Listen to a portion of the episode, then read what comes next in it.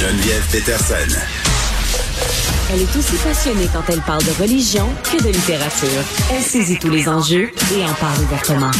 Vous écoutez Geneviève Peterson pluie d'hommages qui déferle pour l'écrivain québécois François Blais suite à son décès euh, qui a soufflé tout le monde, qui a pris bien des gens par surprise. On est avec son éditrice, une collaboratrice de longue date, Geneviève Pigeon, des éditions de l'instant même. Geneviève, salut.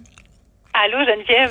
Là, euh, c'est un sujet super triste qu'on va aborder ensemble. Et, ce qui est triste aussi dans, cette histoire-là, c'est que je voyais passer toutes sortes d'hommages, euh, bon, euh, sur François Blais, des tranches de vie, des anecdotes, des moments. Les auteurs, les autrices partageaient un peu les petits bouts de vie qu'il avait eu avec lui, mais pour les, personnes du grand public qui sont pas nécessairement familiers avec le monde littéraire, il y a bien des gens qui se sont réveillés en voyant des articles dans la presse en se disant mais c'était qui ça François Blais? Et ça je trouve ça épouvantable parce que c'est un grand écrivain.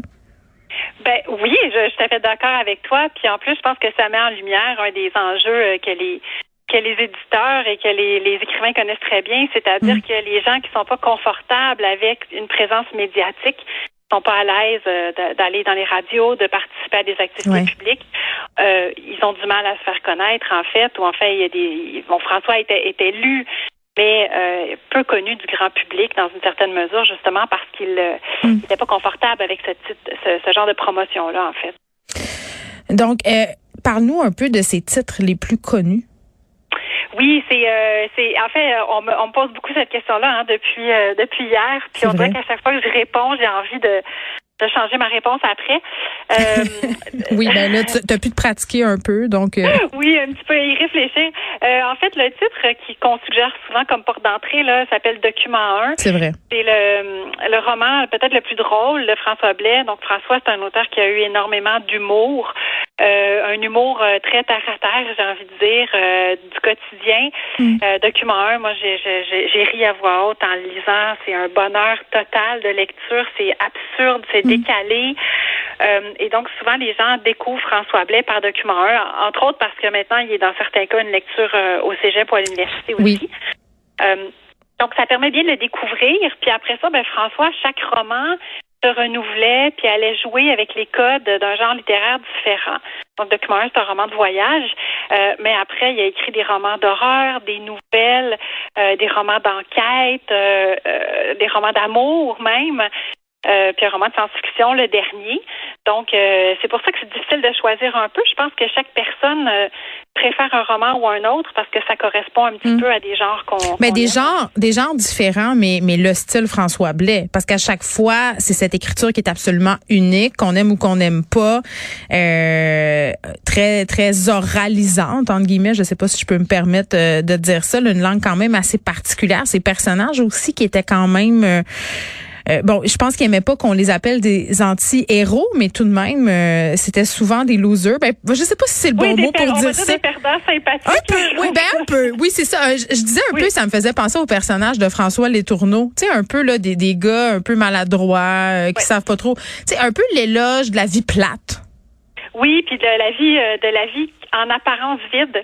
Euh, qui tournent à rien. Donc des gens qui, bon là je pense à certains romans là, mais des, des, des personnages qui travaillent au subway, qui jouent à des jeux vidéo, qui font des soirées de films d'horreur. Tu sais vraiment. mais c'est bien du monde ça qui font ça. Oui, puis en même temps François ne leur niait pas non plus une énorme curiosité. C'était des personnages qui qui achetaient en usager des livres de philosophie. Euh, qui rêvaient de voyager, de voir le monde, euh, qui étaient qui étaient des qui étaient bons, vraiment mm. fondamentalement bons, donc des humains bons. Euh, fait que je pense que c'est ce qui mm. fait aussi la beauté là, de, de ce qu'a écrit François, c'est ça qu'il y a, comme tu dis, une écriture très vive, très euh, très punchée. Euh, des personnages en apparence euh, vraiment insignifiants, mais très attachés à eux. Mm. Puis euh, donc ça fait un bel équilibre, je pense. Il y a beaucoup de personnes qui disent que François est un, en quelque sorte un héritier de Régent Ducharme. Je sais pas si tu es d'accord avec ça ou si on dit ça seulement parce qu'il était très attaché à sa vie privée, un peu comme euh, Ducharme l'était. Euh, tu faisais référence tantôt aux écrivains qui veulent pas être médiatisés parce qu'ils aiment pas ça la game euh, médiatique. mais François Blais non plus était pas tellement friand du, du milieu littéraire là. bon, dans l'expression assez cliché du terme là. Ben, J'hésite à faire la comparaison. Ben, hein? Déjà parce que je pense que euh, je ne sais pas dans quelle mesure, puis là vraiment je, je dis ça euh, sous toute réserve, je ne mm. sais pas dans quelle mesure François aurait pas aimé euh, participer plus. Il y a juste qu'à un moment donné, il y, a, des personnalités pour qui ça ne convient pas. donc, tu penses qu'il aurait aimé ça? C'est ce que tu dis? Faire faire plus ben, partie?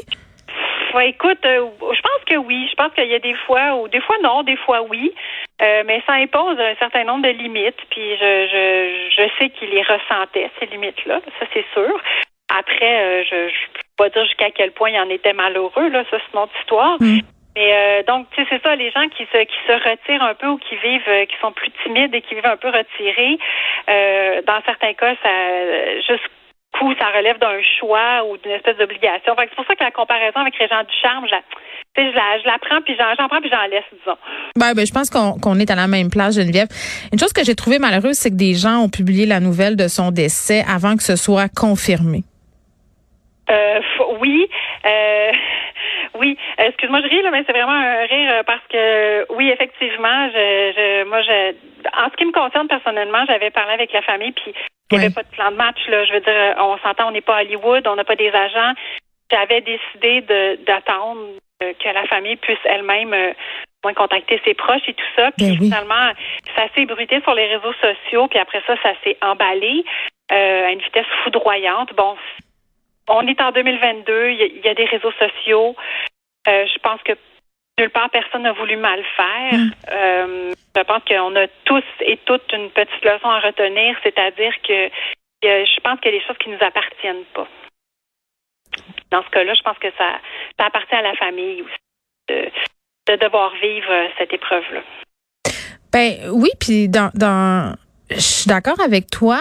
Tu sais, il y avait quelque chose du malaise euh, dans la façon dont la nouvelle un peu s'est répandue très très rapidement, sans égard pour les gens qui l'aimaient finalement. Puis en même temps, je peux comprendre des gens qui étaient très très touchés par cette mort-là, qui avait envie de partager un moment, euh, comme je le disais là au, début de, de l'entrevue, un, moment qu'il avait ou qu'elle avait vécu avec cet auteur-là qui semblait être beaucoup dans la transmission. Là, avait l'air de, de coacher souvent des jeunes écrivains, euh, des autrices.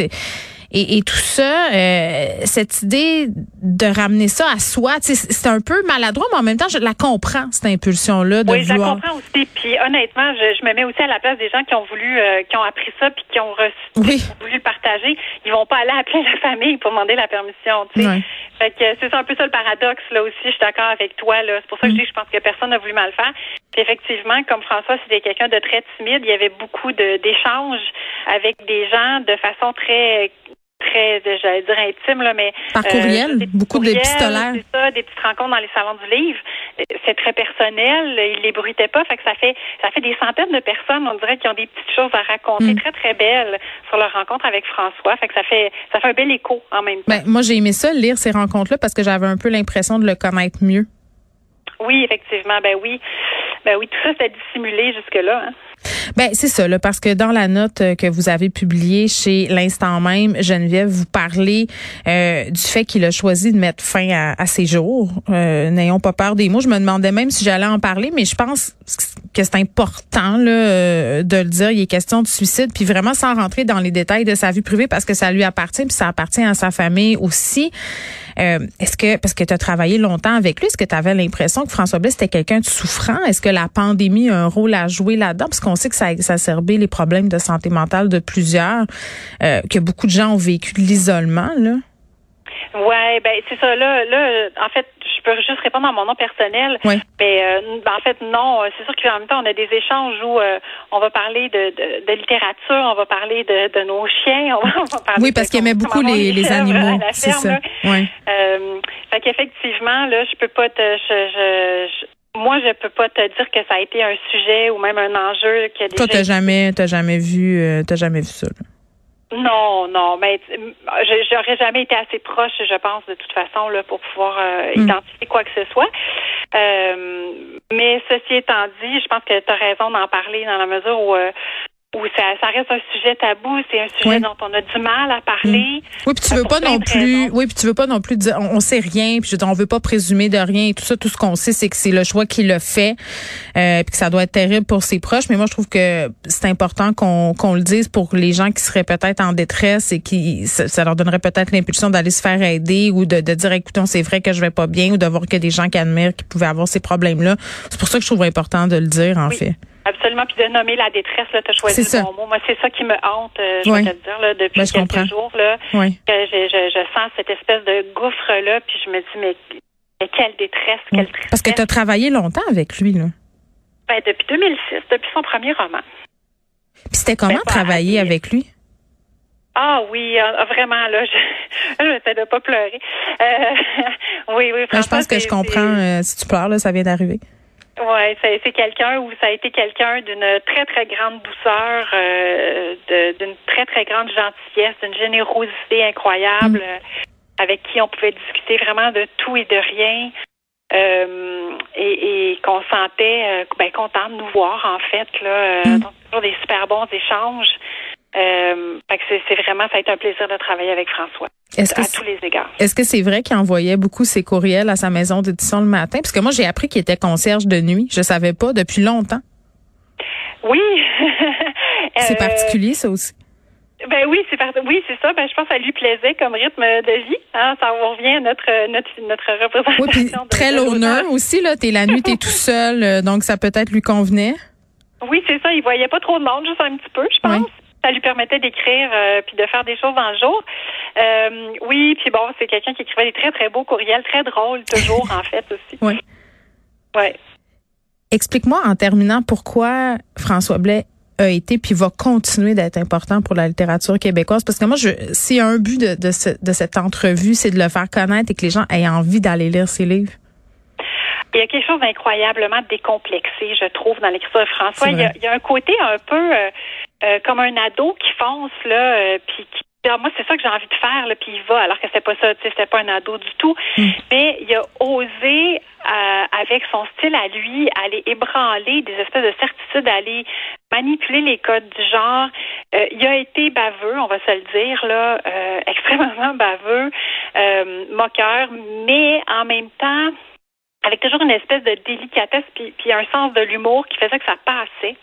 Donc, combien d'autres euh, que lui pourront se permettre ça, je sais pas. Euh, puis en même temps, François, il a parlé du Québec. Il a parlé de la région de Grand-Mère Shawinigan, d'où il venait.